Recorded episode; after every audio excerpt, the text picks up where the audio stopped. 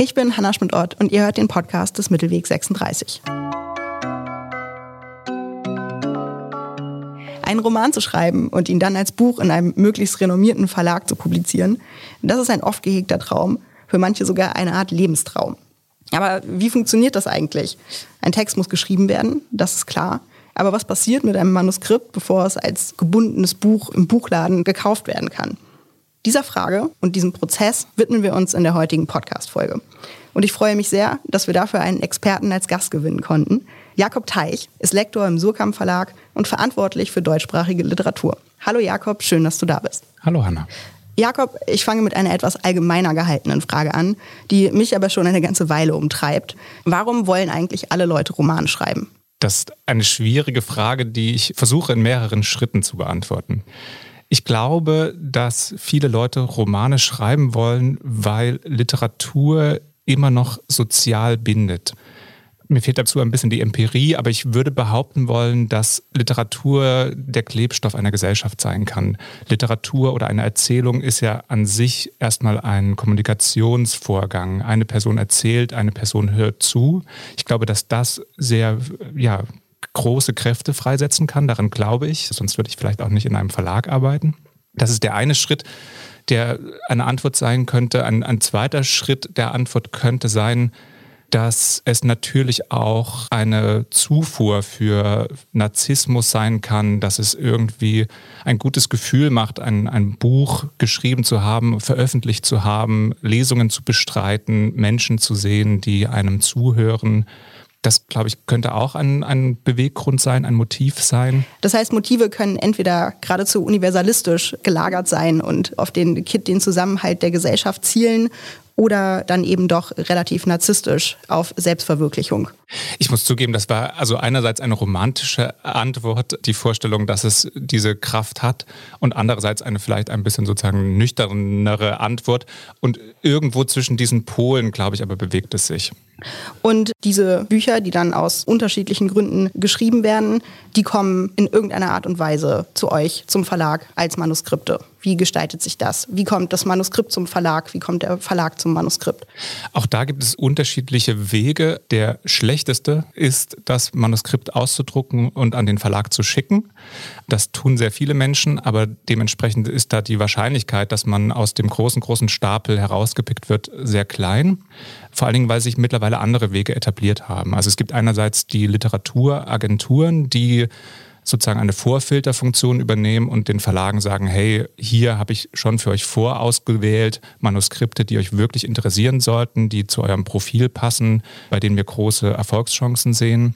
Und daneben gibt es natürlich sozusagen andere Möglichkeiten im literarischen Feld, im literarischen Betrieb auf sich aufmerksam zu machen, sei das über Lesungen, Veröffentlichungen, Literaturzeitschriften, Anthologien. Also diese eher professionalisierten Wege wären auf alle Fälle dem einfachen Postweg vorzuziehen. Das heißt aber, wenn ich in einer Anthologie publiziere beispielsweise oder an Lesungen teilnehme, dann muss ich natürlich das Glück haben, dass jemand Verantwortliches zufällig die Anthologie in der Hand hält oder die Lesung besucht, um mich zu entdecken, gewissermaßen. Ja, klar, wobei Glück, würde ich sagen, gehört immer dazu. Also auch die Agentur ist kein Garant dafür, dass ein Manuskript den passenden Verlag findet. Aber es ist so, dass diese Wege und Dinge, diese Lesungen, Zeitschriften wahrgenommen werden. Und es ist ja auch eine Sache, die jetzt vielleicht nicht dann beim ersten Mal klappt, aber beim zweiten, dritten, vierten Mal ergibt sich vielleicht die Möglichkeit, eine Lektorin anzusprechen oder eine Agentin, einen Agenten. Du hast jetzt, glaube ich, schon zweimal, wenn ich mich nicht täusche, die Rede vom passenden Verlag gewählt. Was bedeutet das? Also ein Verlag wie Surkamp hat ein Profil auch aufgrund seiner Geschichte, auch in Abgrenzung zu anderen Verlagen geht es bei uns sehr stark um Hochkultur, also sehr literarische Bücher. Es gibt das berühmte Zitat, dass im Surkamp Verlag keine Bücher, sondern Autoren verlegt werden. Also wir an einem Werk interessiert sind, nicht nur an dem einzelnen Buch. Und demgegenüber gibt es andere Verlage, die andere Schwerpunkte setzen. Wenn man sich beispielsweise Kiepenheuer und Witsch anschaut, die vor allen Dingen in den 90ern, würde ich sagen, eine stärkere Affinität zu Pop-Literatur, zu populäreren Geschichten und Stoffen und Formen hatten. Und so hat jeder Verlag so das Profil. Und es stellt sich immer auch die Frage, okay, passt dieses Manuskript, passt diese Autorin, dieser Autor in, in das entsprechende Verlagsprofil und das entsprechende Verlagsprogramm. Ich verkneife mir jetzt die naheliegende Frage, was denn Hochkultur in der Literatur auszeichnet, um den Rahmen nicht zu sprengen. Stattdessen würde mich interessieren, gehen wir davon aus, wir haben einen Idealfall. Das Manuskript hat den passenden Verlag gefunden. Autor, Autorin und Verlag sind sich einig, es soll ein Buch entstehen. Was passiert als nächstes? In dem Fall würden wir als erstes einen Vertrag abschließen. ein, ein, Vertrag mit der Autorin, mit dem Autor über dieses Buch. Und der Vertrag regelt die grundsätzlichen Dinge, nämlich welche Rechte ähm, übertragen werden, welche Rechte der Verlag vertreten kann, vertreten soll und zu welchen Konditionen. Also der Vertrag regelt vor allem dann den Vorschuss, den die Autorin, der Autor bekommen und die Prozente, also die Beteiligung an den Umsätzen. Ich habe gehört, mit dem Vorschuss ist das so eine Sache. Wie meinst du das? Vielleicht magst du erklären, was steht dahinter? Was bedeutet Vorschuss? Über was für Summen reden wir? Und wie hoch ist die Wahrscheinlichkeit, dass die eigentlich wieder eingespielt werden?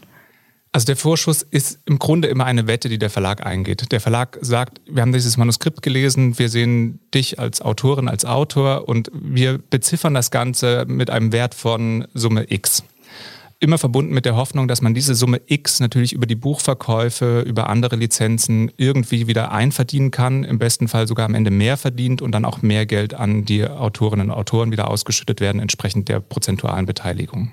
Und es ist so, dass es in dem Bereich im Grunde auch wiederum alles Mögliche gibt. Also so wie ich am Anfang eingestiegen bin mit einer sehr großen Range, ist das auch hier der Fall. Hochliterarische Stoffe, Themen, sind bei weitem nicht so verkaufsträchtig, wie man das vielleicht annehmen würde. Das heißt, da sind diese Vorschusszahlungen auch entsprechend geringer. Wenn jetzt eine berühmte Persönlichkeit, eine Schauspielerin, ein Schauspieler ihre Biografien veröffentlicht und man davon ausgehen kann, dass es eine gewisse ja, Resonanz erzeugen wird, dann wären solche Vorschüsse entsprechend höher. Das hängt immer sozusagen von dem Gesamtbild, das sich ergibt, ab, von der Einschätzung, die der Verlag trifft. Und nicht selten liegt man damit auch daneben, im Guten wie im Schlechten. Also zahlt vielleicht mal zu viel oder zahlt vielleicht auch mal zu wenig, aber zu wenig gibt es dann im Grunde nicht, weil eben diese Beteiligung regelt, wie das Geld dann am Ende ausgeschüttet wird, wenn der Vorschuss wieder einverdient wurde. Fahren wir fort mit den kommenden Produktionsschritten. Der Vertrag ist also abgeschlossen, die rechtlichen Konditionen sind geklärt. Wie geht es weiter? Der nächste Schritt ist, dass wir uns mit den Autorinnen und Autoren auf einen Titel einigen müssen. Das ist tatsächlich der Anfang des Ganzen, weil wir dann im weiteren Verlauf als erstes die sogenannten Umschlagbriefings erstellen, also Gestalterinnen und Gestalter um Entwürfe für den Umschlag bitten und da natürlich als erstes den Titel brauchen. Wenn der Titel eine gewisse Länge hat, schränkt das Gestaltungsmöglichkeiten ein und umgekehrt. Also insofern ist der Titel dann immer der nächste Schritt. Das muss nicht immer der Titel sein, den wir vorschlagen. Es kann der Titel sein, den das Manuskript eh hatte. Manchmal gibt es auch eine Findungsphase und man tauscht sich aus und sucht die beste Variante und den besten Titel. Wahrscheinlich ist damit die Vorbereitung für Werbemaßnahmen noch nicht am Ende. Ein Buch braucht einen Titel, dann ein Cover, schätze ich. Genau, als nächstes kommt das Cover, der Umschlag. Also in den meisten Fällen machen wir Bücher mit Schutzumschlägen. Es kann aber auch anders ausgestattet sein, sagt man. Also es kann auch ein Hardcover sein, dass das Cover direkt aufgedruckt bekommt. Das wäre der nächste Schritt, dass wir genau dieses Cover gestalten und auch da natürlich versuchen, alle Aspekte zu berücksichtigen. Den Text genauso wie werberische Aspekte. Also was verkauft sich am Ende gut, was erzeugt Aufmerksamkeit auf dem Büchertisch. Gut, wenn also all diese, ich nenne sie Formalia, was sicherlich nicht trifft, abgehakt sind, kommen wir also endlich zu dem, was natürlich den, zumindest nach außen hin, den Kern des äh, Geschäfts eines Lektors ausmacht. Der Kern des Lektorats ist ganz bestimmt die Textarbeit, also die Gespräche mit den Autorinnen und Autoren über dramaturgische Fragen. Also ich sage immer gern, wir nähern uns vom Großen dem Kleinen an im Lektorat. Also schauen erst auf der Makroebene, hat der Text die richtige Dramaturgie, sitzen da die Figuren an den richtigen Stellen, die Konflikte und wenn diese großen Fragen geklärt sind, nähern wir uns immer mehr den kleinen Fragen, was so viel heißen soll wie, stimmt dieses Wort, stimmt dieser Ausdruck, stimmt dieses Bild, stimmt das Komma an jener Stelle. Das ist der Kern des Ganzen, wobei diese werberischen Dinge, diese vertraglichen Dinge äh, auch natürlich Teil unserer Arbeit sind. Wir uns überlegen müssen, wie die Bücher am Ende am besten veröffentlicht werden. Ja, in Bezug auf die Textarbeit hatte ich mich gefragt, da ja mein Job als Wissenschaftsredakteurin auch durchaus intensive Arbeit mit Texten beinhaltet, allerdings eben mit wissenschaftlichen Texten, an die ich natürlich relativ einfach, sage ich mal, Gütekriterien formulieren kann. Also ich kann sagen, ein, ein guter Text formuliert ein Argument und versucht das plausibel zu machen. Das stelle ich mir bei Belletristik viel schwieriger vor. Was sind die Kriterien, nach denen du lektorierst, redigierst? Das ist eine verdammt schwierige Frage. Die führt mich einerseits ein bisschen zurück zur Hochliteratur, insofern als Genre-Literatur, also beispielsweise Kriminalliteratur, bestimmten Konventionen folgt, äh, bestimmten Konventionen und Regeln oder einer gewissen Regelhaftigkeit unterliegt man da, also viel genauer oder konkreter sagen kann, an der Stelle braucht es dieses und jenes. Das ist bei der Literatur, wie, wie wir sie veröffentlichen, nicht so stark der Fall. Es gibt aber eine gewisse Regelhaftigkeit, die ich immer aus dem Text selbst heraus herleiten würde. Soll so viel heißen, wie wenn ein Text die ganze Zeit die Farbe Gelb herausstellt und auf einmal taucht Grün auf, dann ist das eine Auffälligkeit, die ich erstmal hinterfragen würde. Was macht das Grün an der Stelle? Warum mhm. jetzt nicht weiter Gelb? Oder ist es gerade gut, dass hier der Wechsel stattfindet und wir uns endlich von diesem blöden Gelb, das mich schon lange genervt hat, verabschieden? Aber das sind dann sozusagen Regelhaftigkeiten, die sich aus dem Text selbst heraus ergeben und Kriterien, die ich aus dem Text selbst heraus entwickle. Ich mir dann also auch vorstellen kann, die Textarbeit zeichnet sich dadurch aus, dass du dich sehr intensiv mit dem Text beschäftigst, vielleicht geradezu in ihn eintauchst, wenn das eine Metapher ist, die an dieser Stelle Verwendung finden kann. Und da sicherlich auch etwas zu Hause wirst im Stil und im Denken des Autors, der Autorin. Es ist auf alle Fälle ein Einlassen auf den jeweiligen Ton eines Textes, auf die jeweilige Perspektive. Also ein Text, der geschrieben ist aus der Sicht eines 14-jährigen Mädchens, hätte eine ganz andere Sprache als ein Text, bei dem keine Ahnung, ein, äh, eine Blumenvase erzählt, wie sie den Tag erlebt. Ja, also es ist immer dieser Unterschied und ich versuche mich immer darauf einzulassen, darauf einzustellen. Das heißt, auch die Lektorate sind im Grunde immer wieder andere der Vorgang ist zwar ähnlich, ich lese immer wieder, ich mache immer wieder Anmerkungen, ich sozusagen beobachte mich selbst beim Lesen, schaue, wo horche ich auf, wo habe ich den Eindruck, stimmt was noch nicht, ist was unrund. Dieser Vorgang ist immer wieder derselbe und das ist ein sehr intensives Lesen, ein häufig wiederholtes Lesen, aber die, ja, die Kriterien, die ich anlege, entwickle ich jedes Mal neu. Und praktisch bedeutet das dann aber, dass es mehrere Durchgänge gibt, in denen du dich eines Manuskripts annimmst. Vom Groben zum Feinen, vom Allgemeinen zum Besonderen. Und zwischen all diesen Durchgängen wird das Manuskript immer wieder an die Autorin zurückgespielt und sie bearbeitet es erneut. Genau, also das ist mein Vorgehen, dass ich, wenn die großen Fragen geklärt sind, und es eine Fassung gibt, von der wir sagen, okay, jetzt gehen wir damit ins Feinlektorat, dass ich meine Anmerkungen mache, Änderungsvorschläge mache, Korrekturen mache im Text selbst, die an die Autorin, den Autor zurückgebe und dann das Feedback bekomme, okay, an der Stelle waren meine Anmerkungen, meine Vorschläge sinnvoll, ist die Autorin, der Autor dem gefolgt und an dieser und jener Stelle nicht, weil etwas anderes intendiert war oder etwas anderes gemeint war und dann ist dieser Austausch besonders fruchtbar, indem wir sozusagen feststellen, okay, hier habe ich was nicht verstanden, es war eigentlich anders gemeint, gemeint, aber so richtig kam es eben noch nicht zur Sprache, wie es sein sollte. Und dann sind das genau die Stellen, an denen wir aufhorchen und wissen, okay, hier braucht es noch Überarbeitung, hier geht die Autorin, der Autor nochmal ran oder hier gehen wir gemeinsam nochmal ran. Wie viel psychologisches und kommunikatives Feingefühl braucht es für diese Arbeit?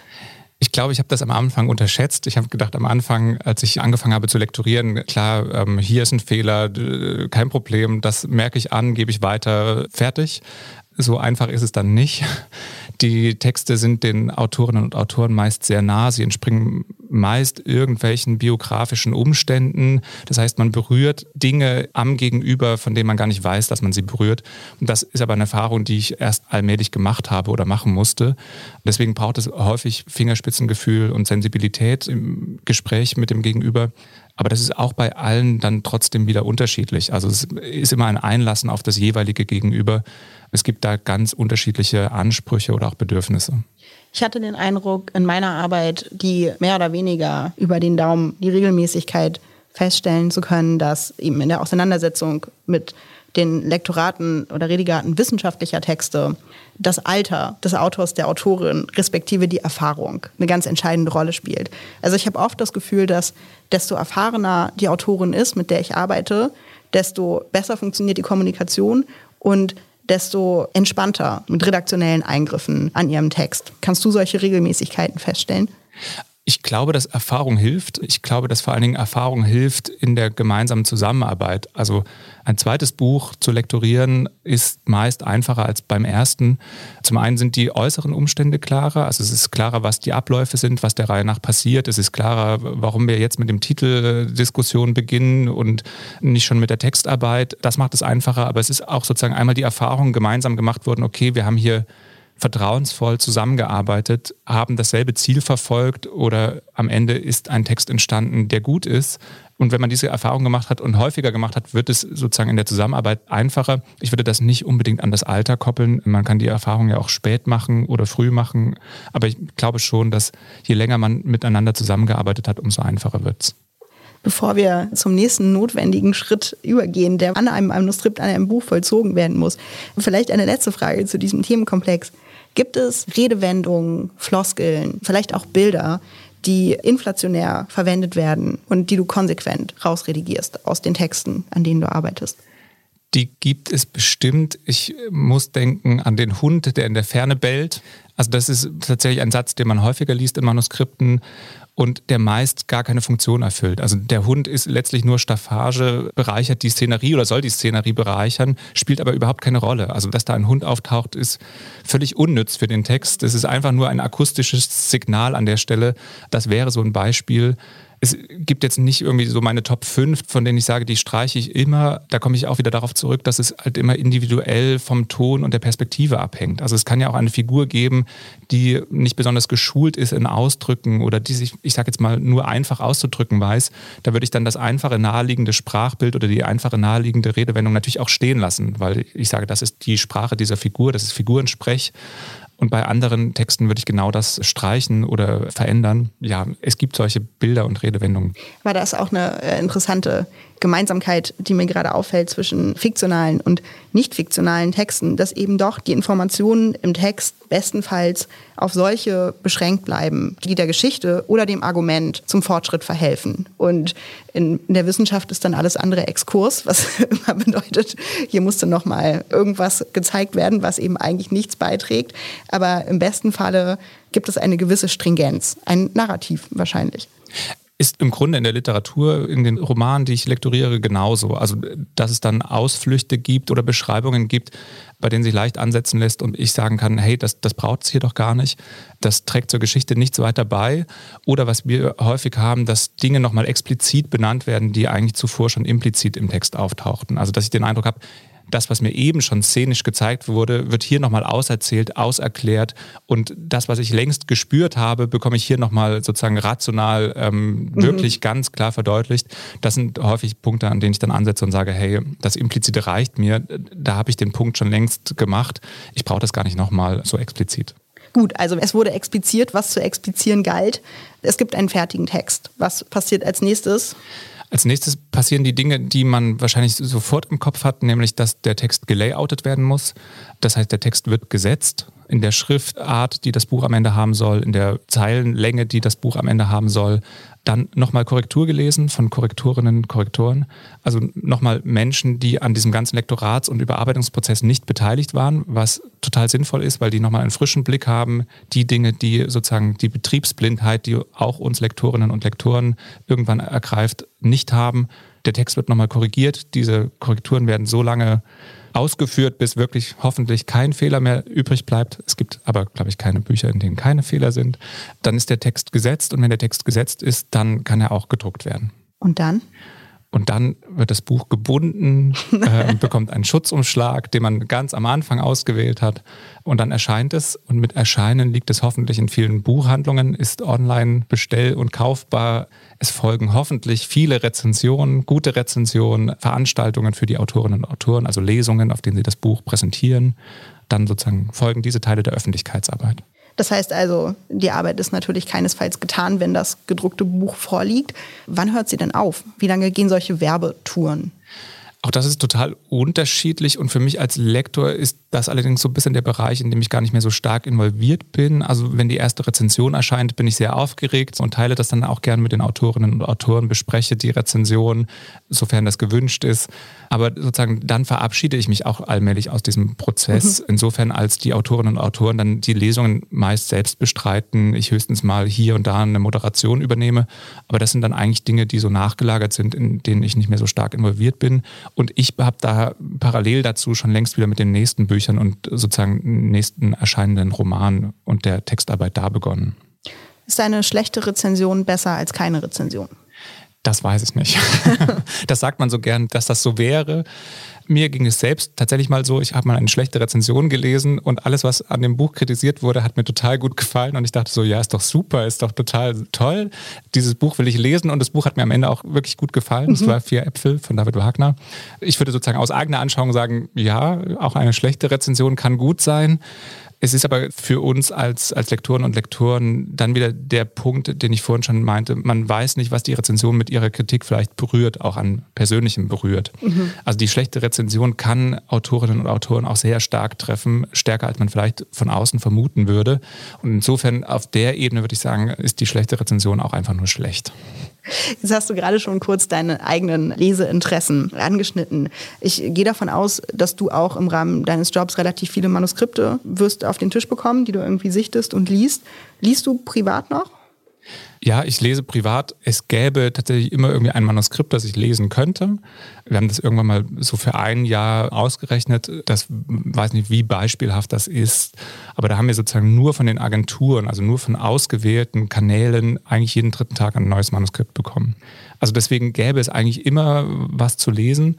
Und ich versuche aber trotzdem parallel privat auch noch Dinge zu lesen. Muss aber auch gestehen, je mehr ich für die Arbeit lese, desto weniger Lust habe ich privat. Decken, Schande. ich glaube, sehr nachvollziehbar. Decken sich denn deine privaten Lesepräferenzen mit den Büchern oder mit der Textsorte, mit der du beruflich zu tun hast? Ja, ja. Also tatsächlich lese ich auch privat hauptsächlich deutschsprachige Literatur, hauptsächlich junge deutschsprachige Literatur. Also die versuche so die Neuerscheinungen im Blick zu haben, sofern ich sie nicht irgendwie eh schon als Manuskript mal geprüft habe. Also das deckt sich stark. Es gibt dann auch natürlich immer wieder Übersetzungen, die ich lese, also Literatur ähm, aus dem sozusagen Programmbereich internationale Literatur, die ich verstärkt privat lese. Lektorierst du auch Übersetzungen? Nein kann das noch kurz ausführen. Wir haben bei Surkamp das Privileg, dass diese Bereiche tatsächlich sehr stark getrennt sind voneinander. Also das Lektorat sehr stark aufgeteilt ist. Es gibt einerseits den Programmbereich der internationalen Literatur, also da werden nur Übersetzungen lektoriert. Es gibt die deutschsprachige Literatur, für die ich arbeite. Das sind nur deutschsprachige Texte. Und dann gibt es das Sachbuch und Wissenschaftslektorat. Also da sind diese Bereiche sehr stark voneinander getrennt. In anderen Verlagen ist das nicht der Fall, gerade auch irgendwie kleinere Verlage. Da ist dann klar, okay, da gibt es irgendwie zwei Lektorinnen Lektoren Autoren und Übersetzungen und deutschsprachige Literatur vermischen sich da und sind nicht derart aufgeteilt.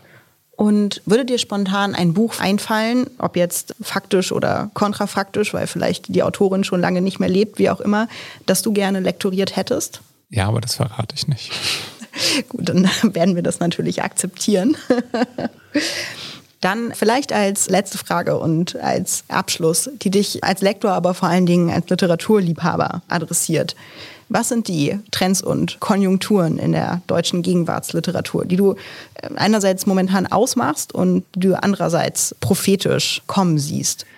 Das ist eine Frage, die ich in einem Manuskript sofort streichen würde, weil sie inflationär gestellt wird. Ich versuche sie trotzdem zu beantworten. Also Trends aktuell auszumachen, finde ich immer schwierig. Ich glaube, was man ganz klar sehen kann und sagen kann, ist, dass die Perspektiven und Stimmen diverser geworden sind und dass eine Entwicklung ist, die hoffentlich noch nicht abgeschlossen ist. Also wir da hoffentlich noch viel mehr entdecken und diesen Stimmen viel mehr Raum geben können. Das würde ich sagen, hat auf alle Fälle Konjunktur und sollte auch weiterhin Konjunktur haben. Was jetzt der nächste Trend wird, kann ich nicht genau sagen. Ich hatte zuletzt manchmal den Eindruck, dass Verlage stärker auf Personen, die bereits im öffentlichen Leben stehen, zurückgreifen bei ihrer Akquise. Das soll heißen Schauspielerinnen und Schauspieler, die jetzt auch ein Buch schreiben. Und das sage ich so ein bisschen mit einem Unterton, weil das manchmal vielleicht gar nicht so literarisch ist, wie ich mir das wünschen würde. Aber das sage ich eben auch aus sozusagen Surkamp Verlagsperspektive, also mit einem sehr hohen literarischen Anspruch.